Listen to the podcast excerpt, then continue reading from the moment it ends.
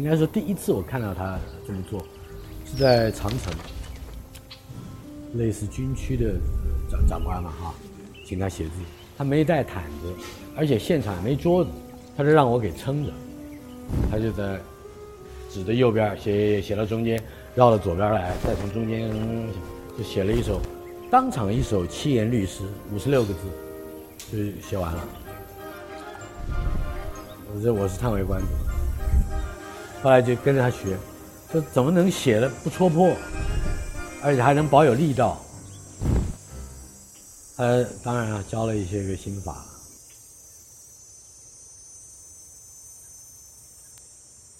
据说王献之，呃，写了一张字，拿去跟他父亲看，父亲说：“哎，你漏了一笔，应该是个太字，他写成一个大字，就帮他补上了一点。”王献之在拿了这张字去给他母亲看，母亲说：“嗯，写的怎么样？”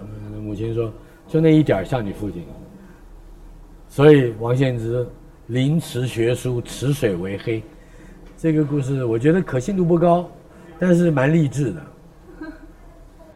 一直到八六年以后，海峡两岸慢慢有一些音信通。我的父亲有一天兴高采烈回家，说这个比中特奖都好。我们那时候有爱国奖券嘛，特奖是一百万好像啊，比中爱国奖券特奖还好。说怎么了？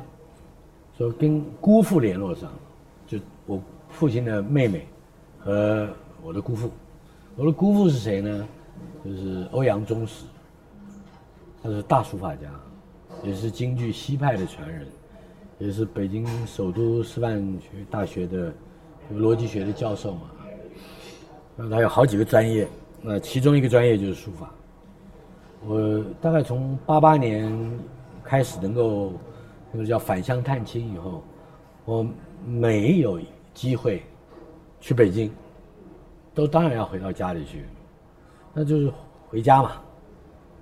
呃，另外一方面就是跟着姑父去学。我记得他教我写这个欧阳询的《皇甫诞碑》，之前我连这个碑没见过，听都没听过。皇甫复姓，诞是诞辰的诞，圣诞耶诞的诞。皇甫诞是什么人？不知道。就拿了这个，后来到二玄社日本的一个版本买到这个帖，明白了，那个字的结密程度，那远远比我过去所学的。九成功更清楚，而且我姑父教的还妙，他他不是叫你每一个字都写，他第一页跟你讲说这边勾两个字，第二页勾一个字，过几页他你就写写这几个字，就是他非常讲究学习的效率，也针对个人学习者的需要，去掌握说你原先不太能运用的笔法，我们就在临帖的过程里面，去去去去掌握，对我个人而言，开窍的，就是在欧阳询的字上开窍的，是他的另外一个帖，那个帖应该正式的名称叫《孔子梦殿帖》。呃，为什么是这个字呢？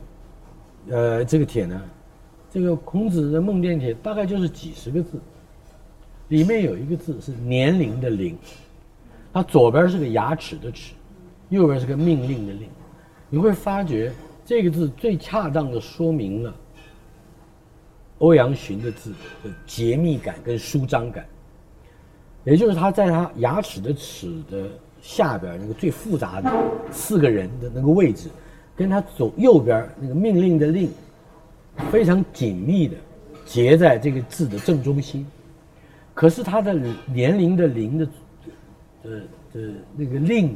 一捺跟令的最下面这一笔，本来是个点，但是他写成一竖，却整个像长枪大戟一样舒张开这个字的，这这一种，呃，只能说神韵吧啊。呃，我那个字我每次都看，我都看好久好久，就去体会一个字的既往内收又往外放，它的那种自我的张力。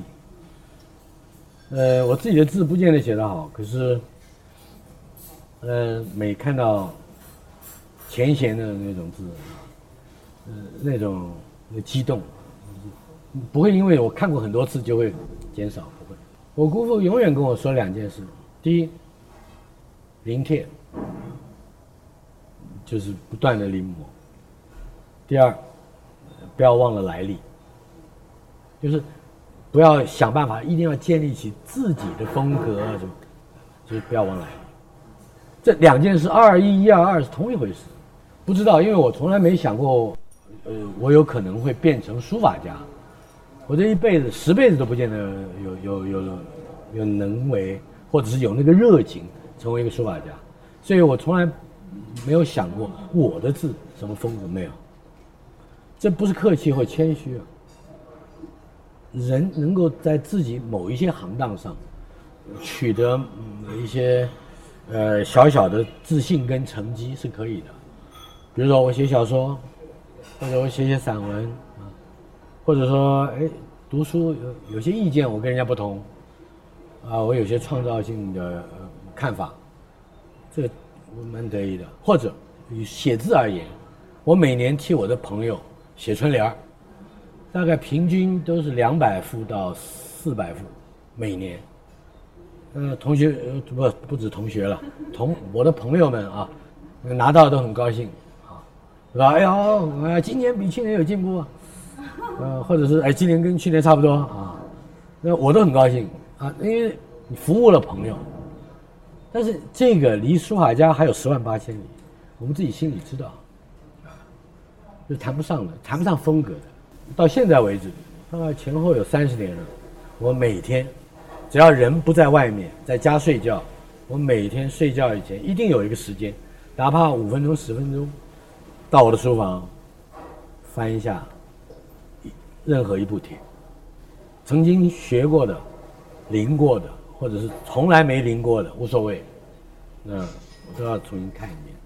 每天，几十年来，那就就不要让自己的手太熟，可是不能让自己的眼生疏。